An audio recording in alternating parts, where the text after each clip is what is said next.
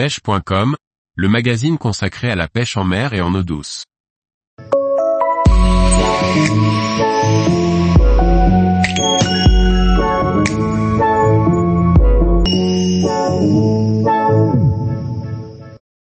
Surfcasting, des montages nombreux et variés pour cibler les prises.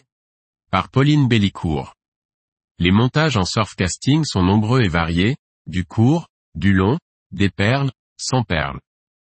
Avoir différents montages composés de différents accessoires permettront de vous adapter aux situations.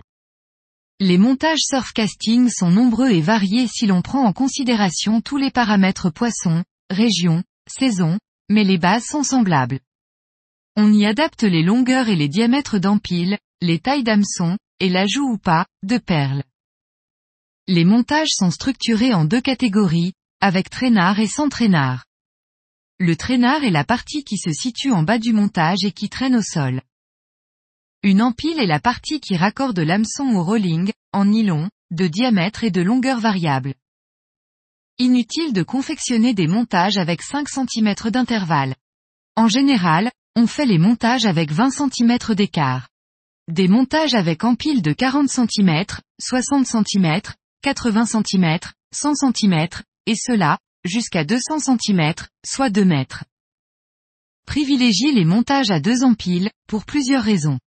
Un montage qui a trois empiles, sera plus difficile à lancer, c'est une question de physique. Mais aussi, il utilisera plus d'appât, et en cas d'emmêlement il prendra plus de temps à être démêlé. Rares sont les parties de pêche où l'on fait beaucoup de triplés, hormis les pêches de merlan et de taco en saison hivernale. Les montages à un seul empile sont souvent utilisés pour viser un gros poisson, une pêche d'attente avec un appât plus conséquent.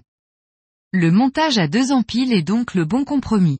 De plus, vous pouvez alterner une pêche de surface, entre deux eaux ou sur le fond. Avoir des montages différents permet de pallier à plusieurs paramètres. Si lors de votre relevé, avec un montage de deux empiles de 120 cm, le montage revient complètement mêlé, ne vous entêtez pas à le remettre, passez sur un montage plus court, 2 par 90. S'il en est de même, raccourcissez alors encore votre montage. Les courants brassent vos empiles. Un montage mêlé ne pêche pas. Autre possibilité, gardez votre montage 2 par 120, mais augmentez le diamètre du nylon de l'empile. Si votre empile était monté en 22 centièmes, passez sur une empile en 26 centièmes. Les perles flottantes sont nombreuses sur le marché. Taille, forme, couleur, matière, il y en a pour tous les goûts. Rien ne sert d'avoir tous les modèles, vous allez vous y perdre. Les valeurs sûres restent le blanc, le jaune, le rose, et le phosphorescent. On utilise ces perles pour relever l'empile du fond, et pêcher entre deux eaux. Cela en fonction de la taille de l'empile. Une empile de 160 cm sera plus relevée qu'une empile de 90 cm. Mais là encore, il faut de la cohérence.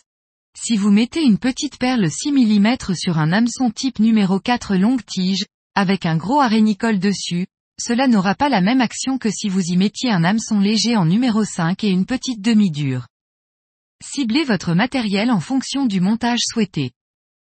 Il en est de même concernant les petits accessoires, rollings, perles, agrafes. Plus vos accessoires seront gros et lourds, plus votre montage sera plaqué au sol. Cela sera parfait pour les pêches de poissons plats, mais incohérent pour pêcher les orphies et mulets qui sont des poissons craintifs, et où la discrétion et la finesse sont primordiales. Les perles coulantes sont elles aussi très utilisées. Leur logique d'utilisation est semblable aux flottantes. En revanche, avec les perles coulantes, nous jouons sur l'association et la combinaison de couleurs. Les perles flottantes doivent toujours être placées sur l'empile la plus haute, les coulantes en bas. Cela évitera d'emmêler vos empiles.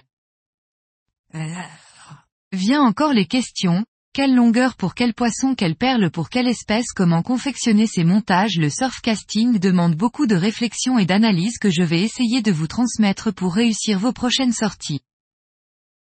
Tous les jours, retrouvez l'actualité sur le site pêche.com. Et n'oubliez pas de laisser 5 étoiles sur votre plateforme de podcast.